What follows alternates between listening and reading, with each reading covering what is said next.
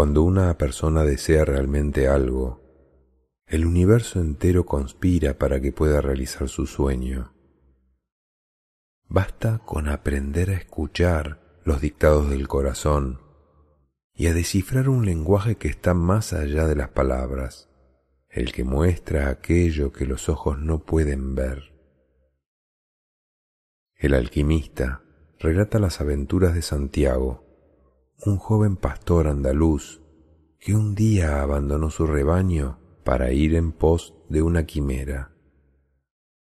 Con este enriquecedor viaje por las arenas del desierto, Paulo Coelho recrea un símbolo hermoso y revelador de la vida, el hombre y sus sueños.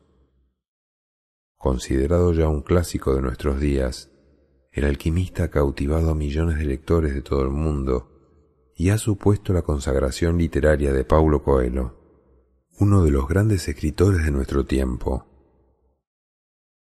destinado al niño que todos llevamos dentro y frecuentemente comparado con el Principito de Saint-Exupéry y con Juan Salvador Gaviota de Richard Bach, El alquimista es una obra maestra de la que se han dicho cosas tan hermosas como esta.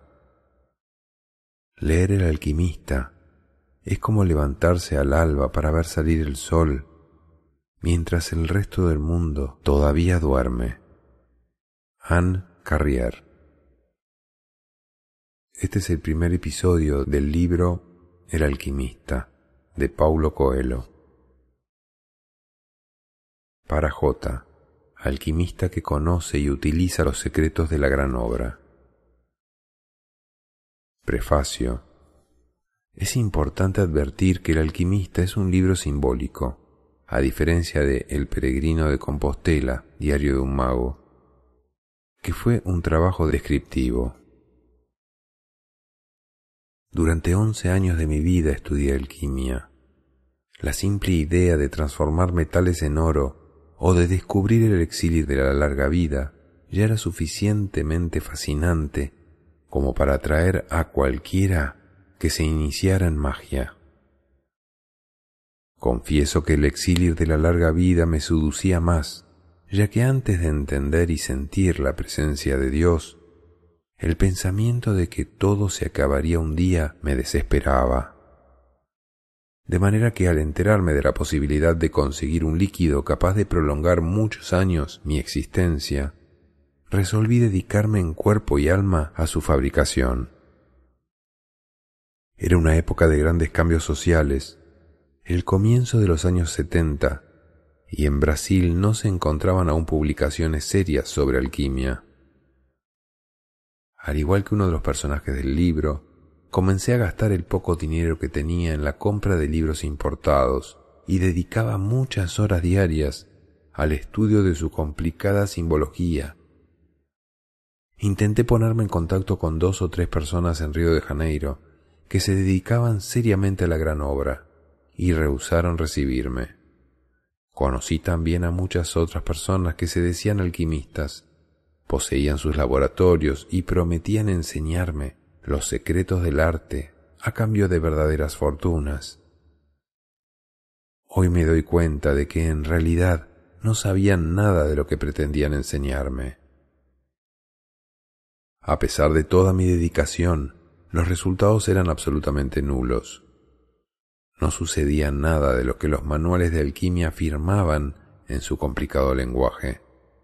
Era un sinfín de símbolos, dragones, leones, soles, lunas y mercurios, y yo siempre tenía la impresión de estar en el camino equivocado, porque el lenguaje simbólico permite un gigantesco margen de error. En 1973, ya desesperado por la falta de progresos, cometí una irresponsabilidad.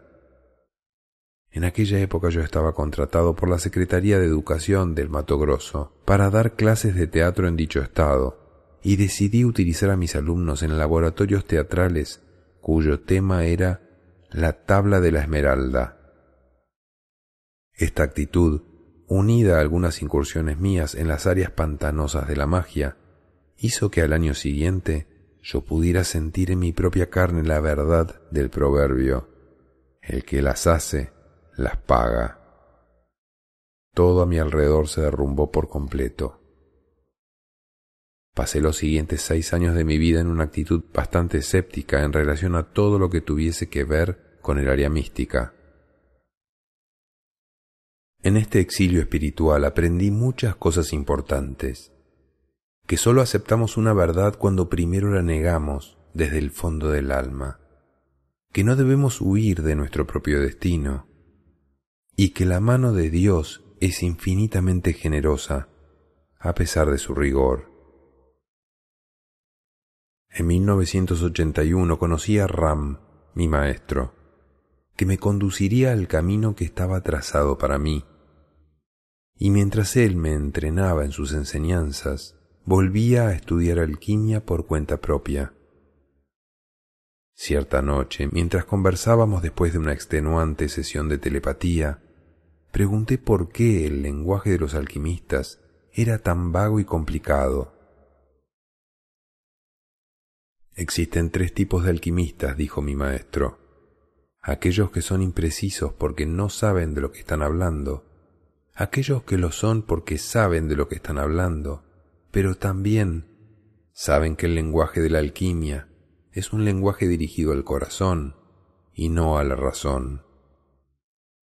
¿Y cuál es el tercer tipo? pregunté. Aquellos que jamás oyeron de alquimia, pero que consiguieron a través de sus vidas descubrir la piedra filosofal. Y de este modo, mi maestro, que pertenecía al segundo tipo, decidió darme clases de alquimia. Descubrí entonces que el lenguaje simbólico que tanto me irritaba y desorientaba era la única manera de alcanzar el alma del mundo, o lo que Jung llamó como el inconsciente colectivo. Descubrí la leyenda personal y las señales de Dios, verdades que mi raciocinio intelectual se negaba a aceptar a causa de su simplicidad. Descubrí que alcanzar la gran obra no es tarea de unos pocos, sino de todos los seres humanos de la faz de la tierra. Es evidente que la gran obra no siempre viene bajo la forma de un huevo o de un frasco con líquido, pero todos nosotros podemos, sin lugar a dudas, sumergirnos en el alma del mundo. Por eso, el alquimista es también un texto simbólico. En el transcurso de sus páginas, además de transmitir todo lo que aprendí al respecto, procuro rendir homenaje a grandes escritores que consiguieron alcanzar el lenguaje universal. Hemingway, Blake, Borges, que también utilizó la historia persa para uno de sus cuentos, y Malbatahan, entre otros. Para completar este extenso prólogo e ilustrar lo que mi maestro quería decir con lo del tercer tipo de alquimistas, vale la pena recordar una historia que él mismo me contó en su laboratorio. Nuestra Señora, con el niño Jesús en sus brazos, decidió bajar a la tierra y visitar un monasterio. Orgullosos todos los sacerdotes formaron una larga fila y uno a uno se acercaban a la Virgen para rendirle homenaje. Uno declamó bellos poemas otro mostró las iluminaciones que había realizado para la Biblia. Un tercero recitó los nombres de todos los santos. Y así sucesivamente, monje tras monje, fueron venerando a Nuestra Señora y al Niño Jesús. En el último lugar de la fila había un sacerdote, el más humilde del convento, que nunca había aprendido los sabios textos de la época sus padres eran personas simples que trabajaban en un viejo circo de los alrededores, y todo lo que le habían enseñado era lanzar bolas al aire, haciendo algunos malabares. Cuando llegó su turno, los otros sacerdotes quisieron terminar los homenajes porque el antiguo malabarista no tendría nada importante que decir o hacer y podía desacreditar la imagen del convento pero en el fondo de su corazón él también sentía una inmensa necesidad de dar algo de sí a Jesús y a la Virgen. Avergonzado, sintiendo sobre sí la mirada reprobatoria de sus hermanos, sacó algunas naranjas de su bolsa y comenzó a tirarlas al aire, haciendo malabarismos, que era lo único que sabía hacer. Fue en ese instante cuando el niño Jesús sonrió y comenzó a aplaudir en el regazo de Nuestra Señora. Y fue hacia él a quien la Virgen extendió los brazos para dejarle que sostuviera un poco al niño. El autor. Yendo ellos por el camino entraron en un cierto pueblo, y una mujer llamada Marta los hospedó en su casa. Tenía ella una hermana llamada María, que se sentó a los pies del Señor y permaneció allí escuchando sus enseñanzas. Marta se agitaba de un lado a otro, ocupada en muchas tareas. Entonces se aproximó a Jesús y le dijo, Señor, ¿no te importa que yo esté sirviendo sola? Ordena a mi hermana que venga a ayudarme. Respondióle el Señor, Marta, Marta, andas inquieta y te preocupas con muchas cosas. María, en cambio, escogió la mejor parte, y ésta no le será arrebatada. Lucas 10, 38, 42. Prólogo. El alquimista tomó un libro que alguien de la caravana había traído. El volumen no tenía tapas, pero consiguió identificar a su autor, Oscar Wilde. Mientras hojeaba sus páginas encontró una historia sobre Narciso. El alquimista conocía la leyenda de Narciso, un hermoso joven que todos los días iba a contemplar su propia belleza en un lago. Estaba tan fascinado consigo mismo que un día se cayó dentro del lago y se murió ahogado.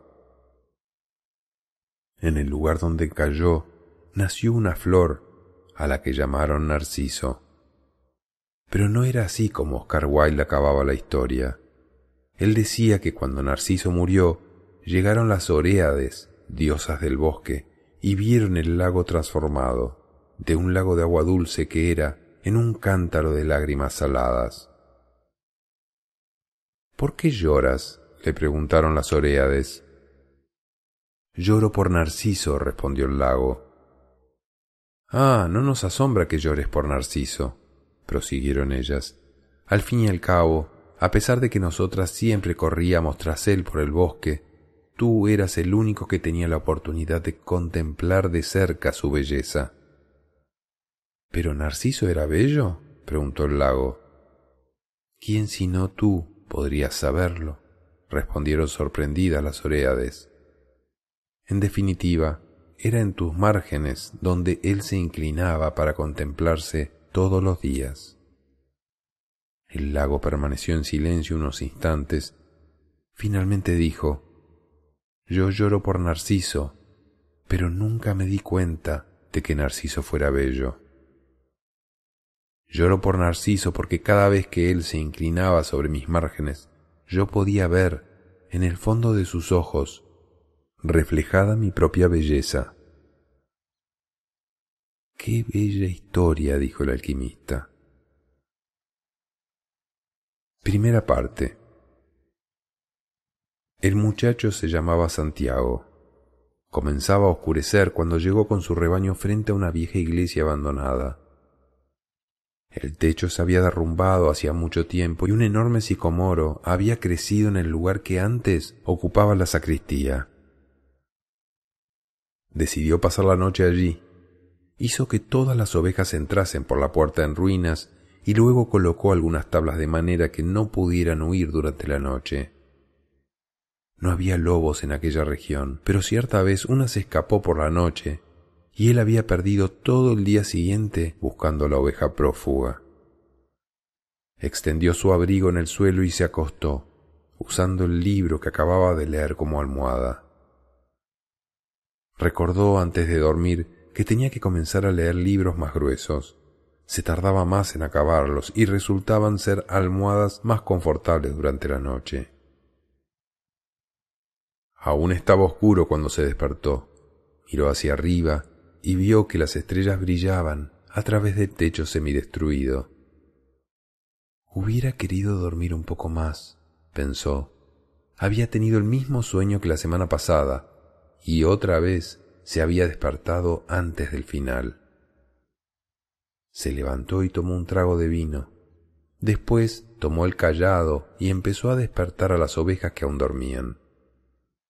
Se había dado cuenta de que, en cuanto él se despertaba, la mayor parte de los animales también lo hacían, como si hubiera alguna misteriosa energía uniendo su vida a la de aquellas ovejas que desde hacía dos años recorrían con él la tierra en busca de agua y alimento.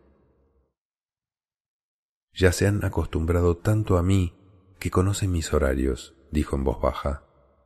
Reflexionó un momento y pensó que también podía ser lo contrario. Era él quien se había acostumbrado al horario de las ovejas. Algunas de ellas, no obstante, tardaban un poco más en levantarse. El muchacho las despertó una por una con su callado, llamando a cada cual por su nombre. Siempre había creído que las ovejas eran capaces de entender lo que él les decía. Por eso de vez en cuando les leía fragmentos de los libros que le habían impresionado, o les hablaba de la soledad y de la alegría de un pastor en el campo o les comentaba las últimas novedades que veía en las ciudades por las que solía pasar.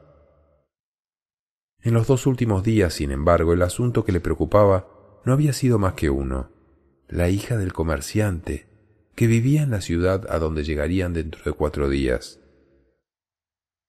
Solo había estado allí una vez el año anterior. El comerciante era dueño de una tienda de tejidos y le gustaba presenciar siempre el esquileo de las ovejas para evitar falsificaciones. Un amigo le había indicado la tienda y el pastor llevó allí sus ovejas. Necesito vender lana, le dijo al comerciante. La tienda del hombre estaba llena y el comerciante pidió al pastor que esperase hasta el atardecer. El muchacho se sentó en la acera frente a la tienda y sacó un libro de su mochila. No sabía que los pastores fueran capaces de leer libros, dijo una voz femenina a su lado. Era una muchacha típica de la región de Andalucía, con sus cabellos negros y lisos y unos ojos que recordaban vagamente a los antiguos conquistadores moros. Es porque las ovejas enseñan más que los libros, respondió el muchacho. Se quedaron conversando durante más de dos horas. Ella le contó que era hija del comerciante y le habló de la vida en la aldea, donde cada día era igual que el anterior. El pastor le habló de los campos de Andalucía y sobre las últimas novedades que había visto en las ciudades que visitó. Estaba contento por no tener que conversar siempre con las ovejas. ¿Cómo aprendiste a leer? le preguntó la moza en un momento. Como todo el mundo, respondió el chico, yendo a la escuela. Y si sabes leer, ¿por qué eres solo un pastor? El muchacho dio una disculpa cualquiera para no responder aquella pregunta. Estaba seguro de que la muchacha jamás lo entendería. Siguió contando sus historias de viaje, y los pequeños ojos se abrían y cerraban de espanto y sorpresa. A medida que el tiempo transcurría, el muchacho comenzó a desear que aquel día no se acabase nunca, que el padre de la joven siguiera ocupado durante mucho tiempo y le mandase esperar tres días. Se dio cuenta de que estaba sintiendo algo que nunca antes había sentido, las ganas de quedarse a vivir en una ciudad para siempre. Con la niña de cabellos negros, los días nunca serían iguales. Pero el comerciante finalmente llegó y le mandó esquilar cuatro ovejas. Después le pagó lo estipulado y le pidió que volviera al año siguiente. Ahora faltaban apenas cuatro días para llegar nuevamente a la misma aldea. Estaba excitado y al mismo tiempo se sentía inseguro. Tal vez la chica ya lo hubiera olvidado. Por allí pasaban muchos pastores para vender lana. No importa, dijo el muchacho a sus ovejas. Yo también conozco otras chicas en otras ciudades. Pero en el fondo de su corazón sabía que sí importaba, y que tanto los pastores como los marineros, como los viajantes de comercio, siempre conocían una ciudad donde había alguien capaz de hacerles olvidar la alegría de viajar libres por el mundo. El día comenzó a abrirse y el pastor colocó a las ovejas en dirección al sol. Ellas nunca necesitan tomar una decisión, pensó. Quizás por eso permanecen siempre tan cerca de mí. La única necesidad que las ovejas sentían era la comida. Mientras el muchacho conociese los mejores pastos de Andalucía, ellas serían siempre sus amigas. Aunque los días fueran todos iguales, con largas horas arrastrándose entre el nacimiento y la puesta del sol, aunque jamás hubieran leído un solo libro en sus cortas vidas, y no conocieran la lengua de los hombres que contaban las novedades en las aldeas, ellas estaban contentas con su alimento, y eso bastaba. A cambio, ofrecían generosamente su lana, su compañía y de vez en cuando su carne. Si hoy me volviera un monstruo y decidiese matarlas una por una, ellas solo se darían cuenta cuando casi todo el rebaño hubiese sido exterminado, pensó el muchacho, porque confían en mí y se olvidaron de confiar en su propio instinto, solo porque las llevo hasta el agua y la comida. El muchacho comenzó a extrañarse de sus propios pensamientos. Quizás la iglesia con aquel sicomoro creciendo dentro estuviese embrujada tuvo el mismo sueño por segunda vez y le estaba provocando una sensación de rabia contra sus compañeras, siempre tan fieles. Bebió el vino que le había sobrado de la noche anterior y apretó contra el cuerpo su abrigo. Sabía que dentro de unas horas, con el sol alto, el calor sería tan fuerte que no podría conducir a las ovejas por el campo. Era la hora en que toda España dormía en verano el calor se prolongaba hasta la noche y durante todo ese tiempo él tenía que cargar con su abrigo. Pero cuando pensaba en quejarse de su peso, siempre se acordaba de que gracias a él no había sentido frío por la mañana. Tenemos que estar siempre preparados para las sorpresas del tiempo, pensaba entonces, y se sentía agradecido por el peso del abrigo. El abrigo tenía una finalidad, y el muchacho también. En dos años de recorrido por las planicies de Andalucía, ya se conocía de memoria todas las ciudades de la región, y esta era la gran razón de su vida, viajar. Estaba pensando en explicar esta vez a la chica por qué un simple pastor sabe leer. Había estado hasta los dieciséis años en un seminario. Sus padres querían que él fuera cura, motivo de orgullo para una simple familia campesina que trabajaba apenas para poder comer, como sus ovejas. Estudió latín, español y teología.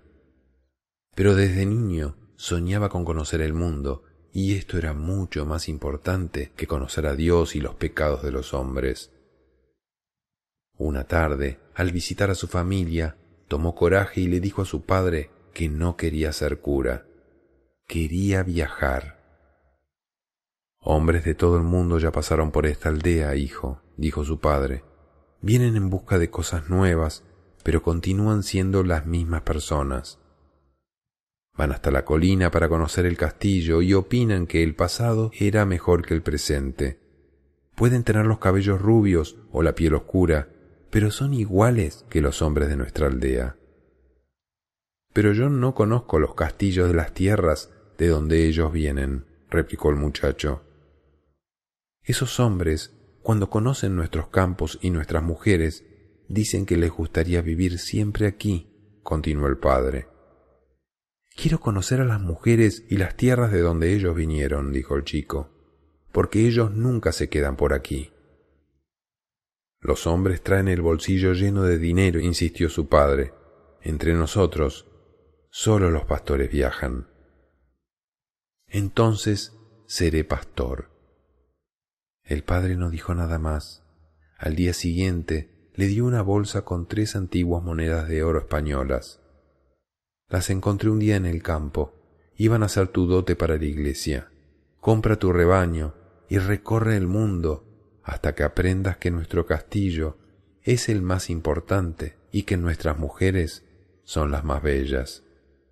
Y lo bendijo En los ojos del Padre él leyó también el deseo de recorrer el mundo, un deseo que aún persistía, a pesar de las decenas de años que había intentado sepultarlo con agua, comida y el mismo lugar para dormir todas las noches.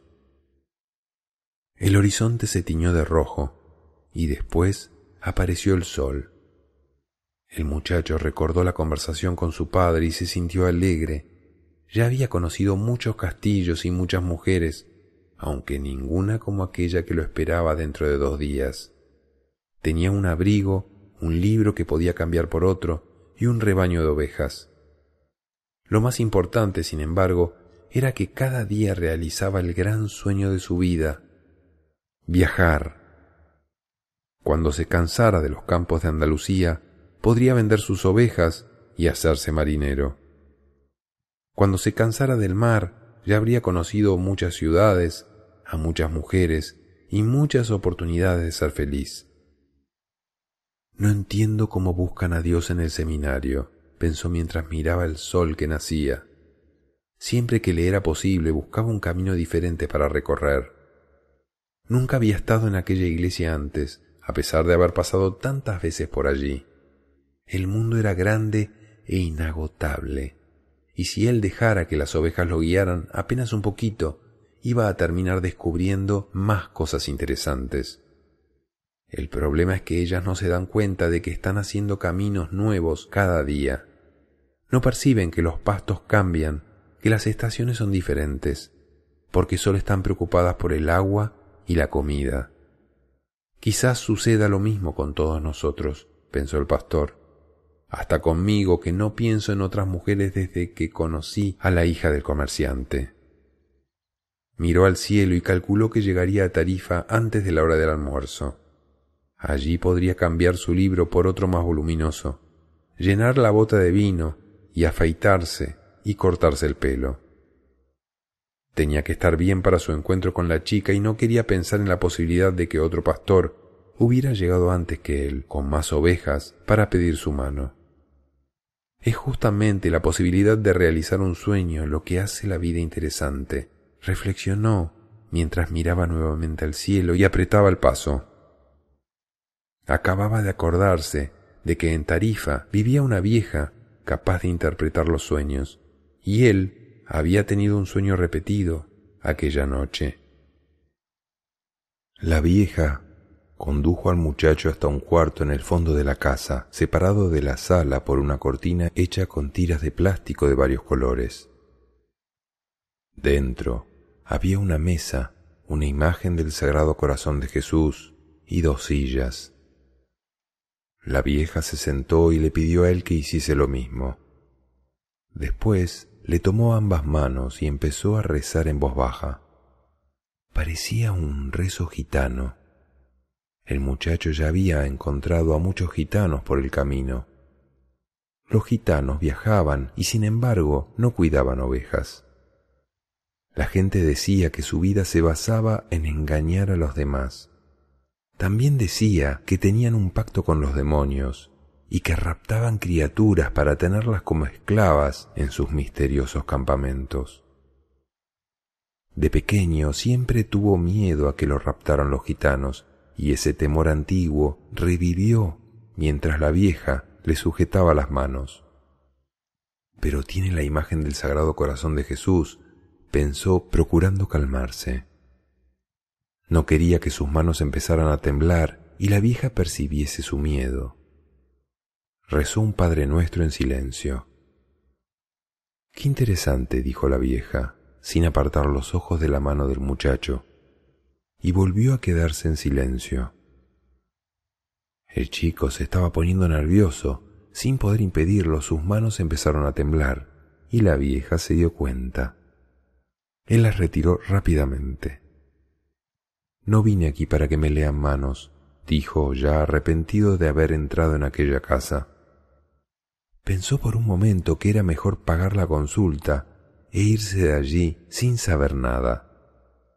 Le estaba dando demasiada importancia a un sueño repetido.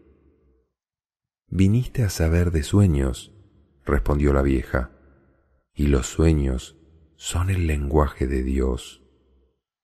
Cuando Él habla el lenguaje del mundo, yo puedo interpretarlo, pero si habla el lenguaje de tu alma, solo tú podrás entenderlo.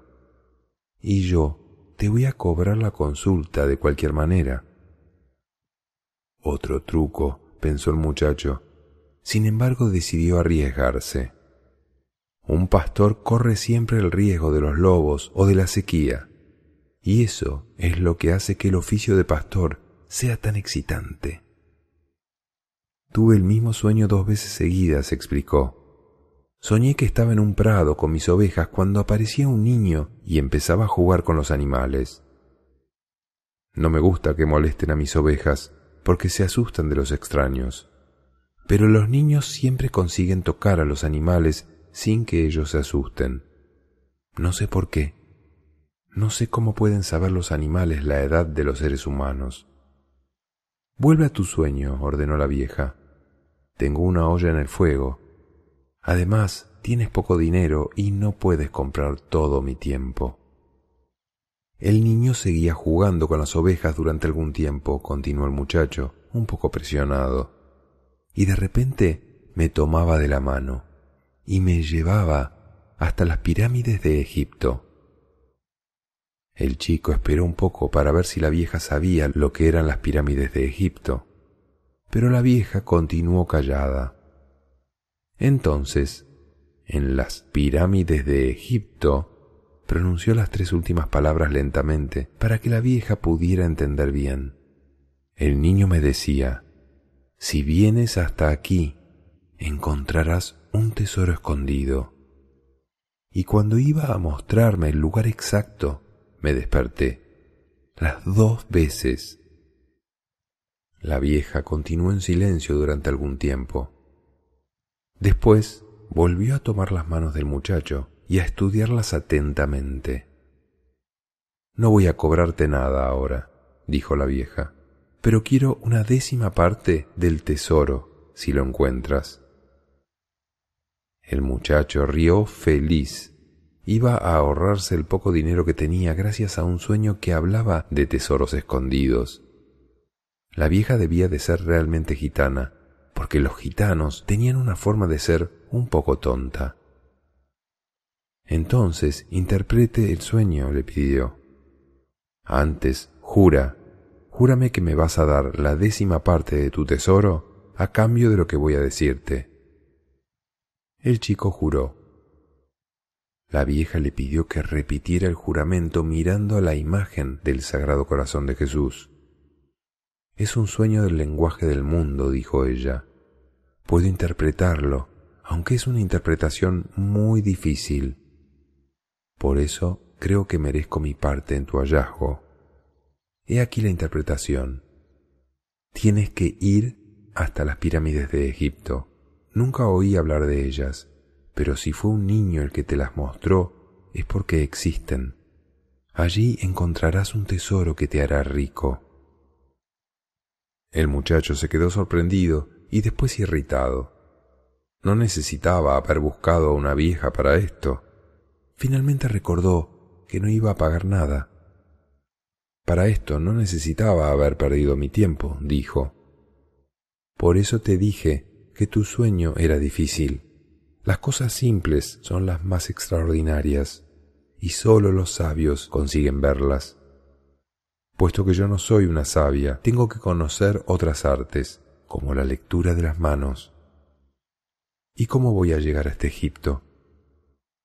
Yo solo interpreto sueños, no sé transformarlos en realidad. Por eso tengo que vivir de lo que mis hijas me dan. ¿Y si no llego a este Egipto? Me quedo sin cobrar, no sería la primera vez. Y la vieja no dijo nada más. Le pidió al muchacho que se fuera porque ya había perdido mucho tiempo con él. El muchacho salió decepcionado y convencido de que no creería nunca más en sueños. Se acordó de que tenía varias cosas que hacer, fue a la tienda a comprar algo de comida, cambió su libro por otro más grueso y se sentó en un banco de la plaza para saborear el nuevo vino que había comprado. Era un día caluroso y el vino, por uno de esos misterios insondables, conseguía refrescar un poco su cuerpo. Las ovejas estaban en la entrada de la ciudad, en el establo de un nuevo amigo suyo. Conocía a mucha gente por aquellas zonas y por eso le gustaba viajar. Uno siempre acaba haciendo amigos nuevos y no es necesario quedarse con ellos día tras día. Cuando vemos siempre a las mismas personas, y esto pasaba en el seminario, terminamos haciendo que pasen a formar parte de nuestras vidas. Y como ellas forman parte de nuestras vidas, pasan también a querer modificar nuestras vidas. Y si no somos como ellas esperan que seamos, se molestan, porque todas las personas saben exactamente cómo debemos vivir nuestra vida y nunca tienen idea de cómo deben vivir sus propias vidas, como la mujer de los sueños, que no sabía transformarlos en realidad. Decidió esperar a que el sol estuviera un poco más bajo antes de seguir con sus ovejas en dirección al campo. Dentro de tres días estaría con la hija del comerciante. Empezó a leer el libro que le había conseguido el cura de Tarifa era un libro grande que hablaba de un entierro ya desde la primera página. Además, los nombres de los personajes eran complicadísimos. Pensó que si algún día él escribía un libro, haría aparecer a los personajes de forma sucesiva, para que los lectores no tuviesen tanto trabajo en recordar nombres. Cuando consiguió concentrarse un poco en la lectura, y era buena, porque hablaba de un entierro en la nieve, lo que le transmitía una sensación de frío debajo de aquel inmenso sol. Un viejo se sentó a su lado y empezó a buscar conversación. ¿Qué están haciendo? preguntó el viejo señalando a las personas en la plaza. Están trabajando, respondió el muchacho secamente, y volvió a fingir que estaba concentrado en la lectura. En realidad estaba pensando en esquilar las ovejas delante de la hija del comerciante, para que ella viera que era capaz de hacer cosas interesantes. Ya había imaginado esta escena muchas veces. En todas ellas la chica quedaba deslumbrada cuando él empezaba a explicarle que las ovejas deben ser esquiladas desde atrás hacia adelante. También intentaba acordarse de algunas buenas historias para contarle mientras esquilaba las ovejas. Casi todas las historias las había leído en los libros, pero las contaba como si las hubiera vivido personalmente. Ella nunca se daría cuenta porque no sabía leer libros. El viejo, sin embargo, insistió, explicó que estaba cansado, con sed, y le pidió un trago de vino. El muchacho le ofreció su botella, quizás así se callaría, pero el viejo quería conversación. Le preguntó qué libro estaba leyendo.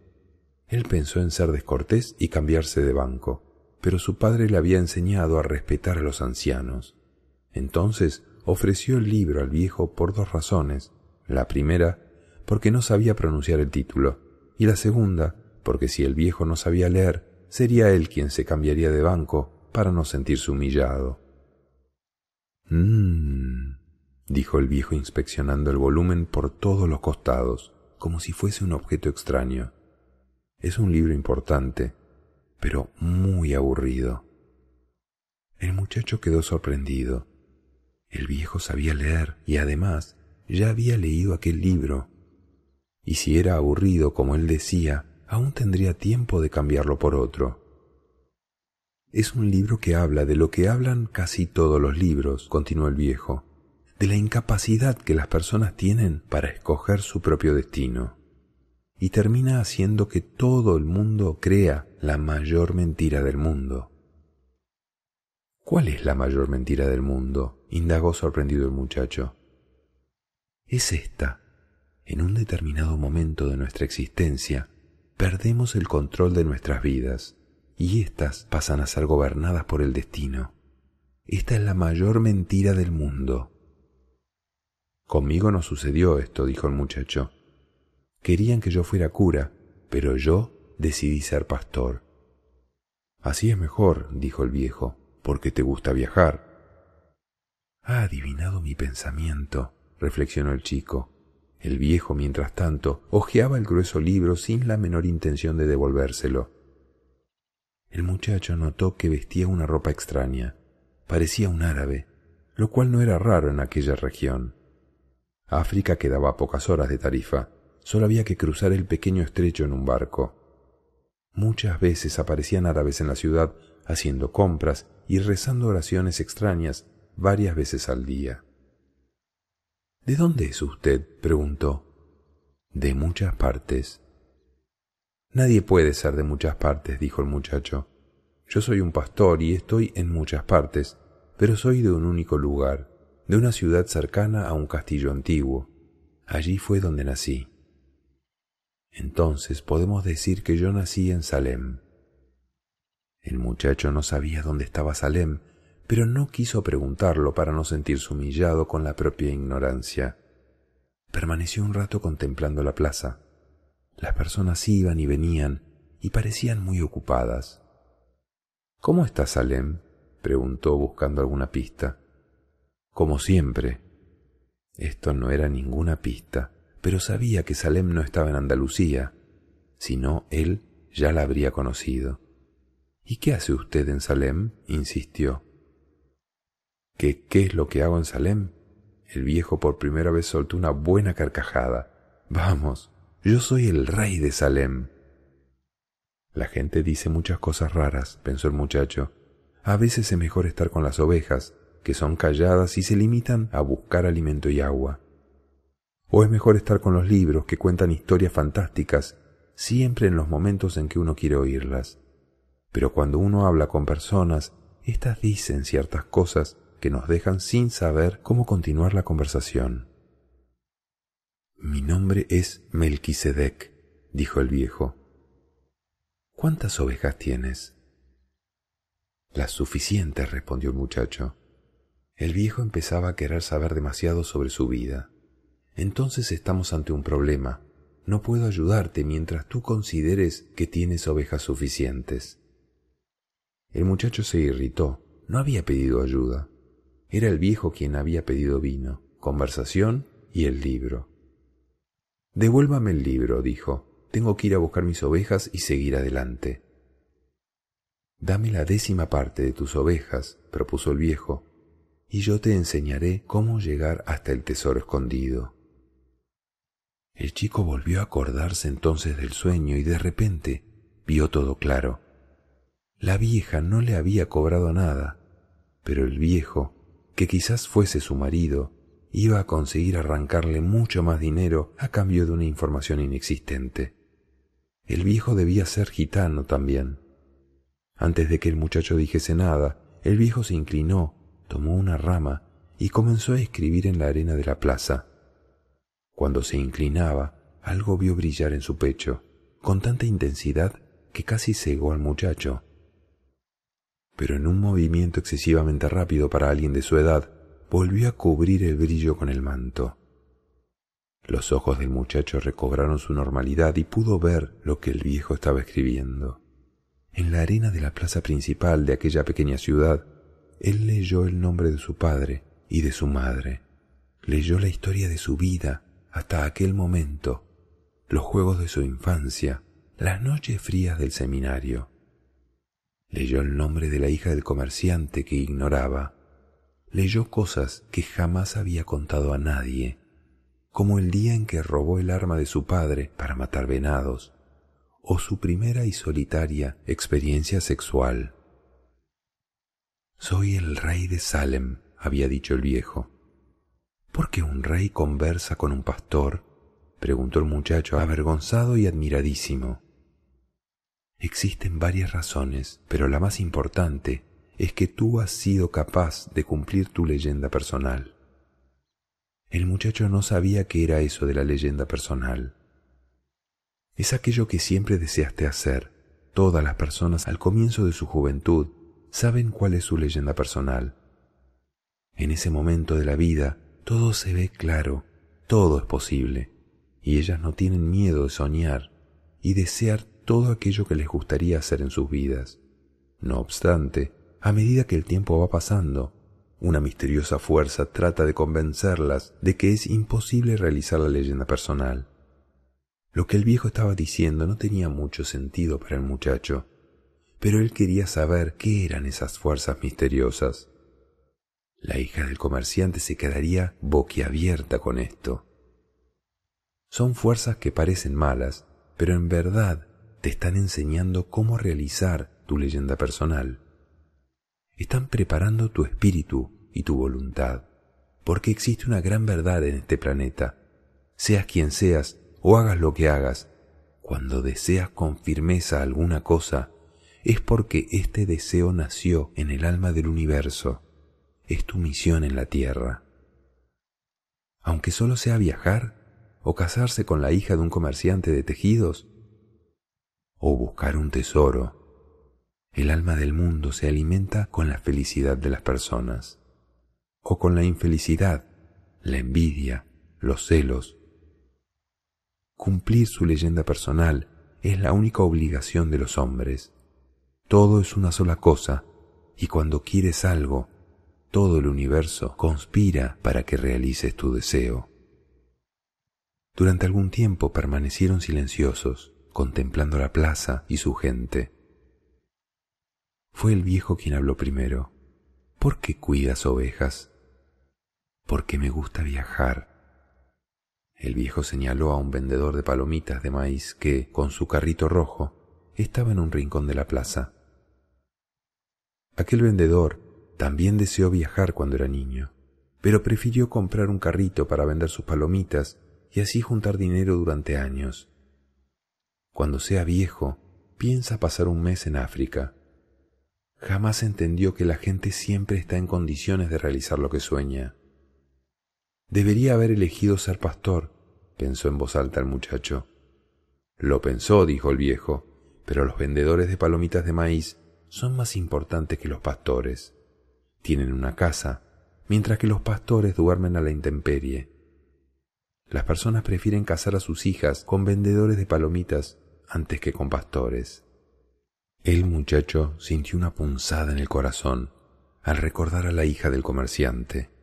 En su ciudad debía de haber algún vendedor de palomitas. En fin, lo que las personas piensan sobre vendedores de palomitas y pastores pasa a ser más importante para ellas que la leyenda personal. El viejo hojeó el libro y se distrajo leyendo una página. El chico esperó un poco y lo interrumpió de la misma manera que él lo había interrumpido. ¿Por qué habla de todo esto conmigo? Porque tú intentas vivir tu leyenda personal y estás a punto de desistir de ella. ¿Y usted aparece siempre en estos momentos?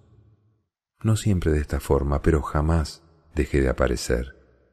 A veces aparezco bajo la forma de una buena salida, de una buena idea, otras veces, en un momento crucial, hago que todo se vuelva más fácil y cosas así. Pero la, mayor, parte de la gente no se da cuenta. El viejo le contó que la semana pasada había tenido que aparecer ante un garimpeiro, buscador de oro y piedras preciosas, bajo la forma de una piedra. El garimpeiro lo había dejado todo para partir en busca de esmeraldas, durante cinco años trabajó en un río y había partido 999.999 piedras en busca de una esmeralda. En ese momento el garimpeiro pensó en desistir y solo le faltaba una piedra, solamente una piedra para descubrir su esmeralda. Como él era un hombre que había apostado por su leyenda personal, el viejo decidió intervenir se transformó en una piedra que rodó sobre el pie del garimpeiro. Este, con la rabia y la frustración de los cinco años perdidos, arrojó la piedra lejos, pero la arrojó con tanta fuerza que golpeó contra otra y se rompió, mostrando la esmeralda más bella del mundo. Las personas aprenden muy pronto su razón de vivir, dijo el viejo con cierta amargura en los ojos. Quizás también sea por eso que desisten tan pronto, pero así es el mundo. Entonces el muchacho se acordó de que la conversación había empezado con el tesoro escondido. Los tesoros son levantados de la tierra por los torrentes de agua, y enterrados también por ellos, prosiguió el viejo. Si quieres saber sobre tu tesoro, tendrás que cederme la décima parte de tus ovejas. ¿Y no sirve una décima parte del tesoro? El viejo se decepcionó. Si empiezas por prometer lo que aún no tienes, perderás tu voluntad para conseguirlo. El muchacho le contó que había prometido un décimo a la gitana. Los gitanos son muy listos, dijo el viejo con un suspiro. De cualquier manera, es bueno que aprendas que todo en la vida tiene un precio, y esto es lo que los guerreros de la luz intentan enseñar. El viejo le devolvió el libro. Mañana, a esta misma hora, me traes aquí una décima parte de tus ovejas, y yo te enseñaré cómo conseguir el tesoro escondido. Buenas tardes. Y desapareció por una de las esquinas de la plaza. El muchacho intentó leer el libro, pero ya no consiguió concentrarse. Estaba agitado y tenso, porque sabía que el viejo decía la verdad. Se fue hasta el vendedor y le compró una bolsa de palomitas, mientras meditaba si debía o no contarle lo que le había dicho el viejo. A veces es mejor dejar las cosas como están, pensó el chico, y no dijo nada. Si se lo contara, el vendedor se pasaría tres días pensando en abandonarlo todo, pero estaba muy acostumbrado a su carrito. Podía evitarle ese sufrimiento. Comenzó a caminar sin rumbo por la ciudad y llegó hasta el puerto. Había un pequeño edificio y en él una ventanilla donde la gente compraba pasajes. Egipto estaba en África. ¿Quieres algo? preguntó el hombre de la ventanilla. Quizás mañana, contestó el chico alejándose. Solo con vender una oveja podría cruzar hasta el otro lado del estrecho. Era una idea que le espantaba. Otro soñador, dijo el hombre de la ventanilla a su ayudante, mientras el muchacho se alejaba. No tiene dinero para viajar. Cuando estaba en la ventanilla, el muchacho se había acordado de sus ovejas y sintió miedo de volver junto a ellas. Había pasado dos años aprendiéndolo todo sobre el arte del pastoreo. Sabía esquilar, cuidar a las ovejas preñadas, protegerlas de los lobos. Conocía todos los campos y pastos de Andalucía.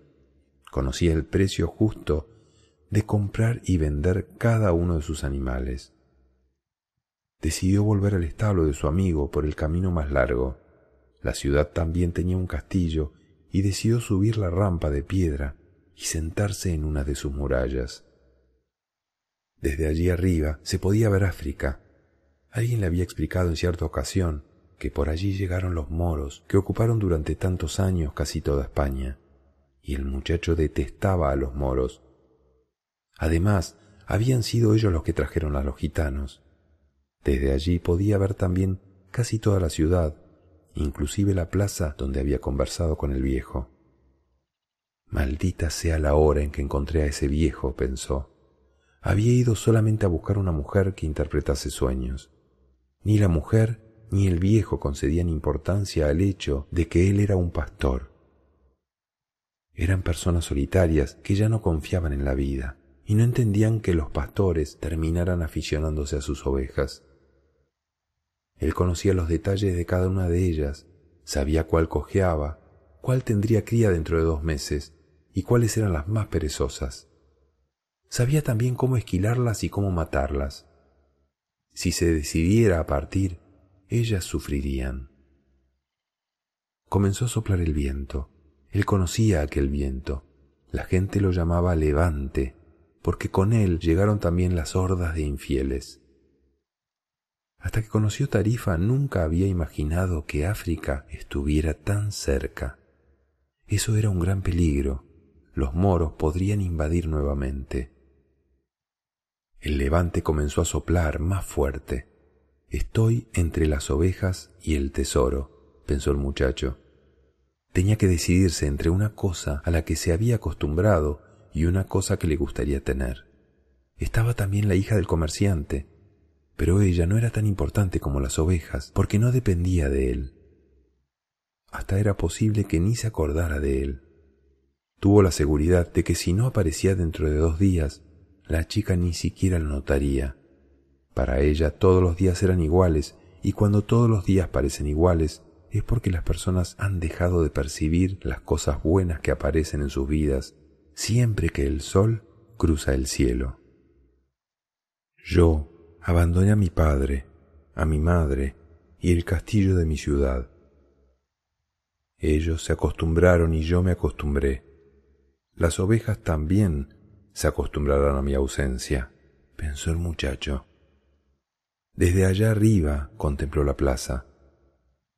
El vendedor de palomitas continuaba vendiendo sus papelinas.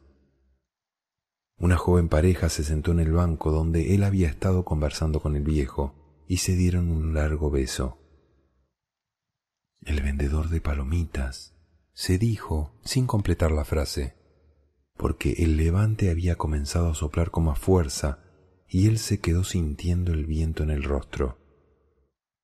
El viento traía a los moros, es verdad, pero también traía el olor del desierto y de las mujeres cubiertas con velo.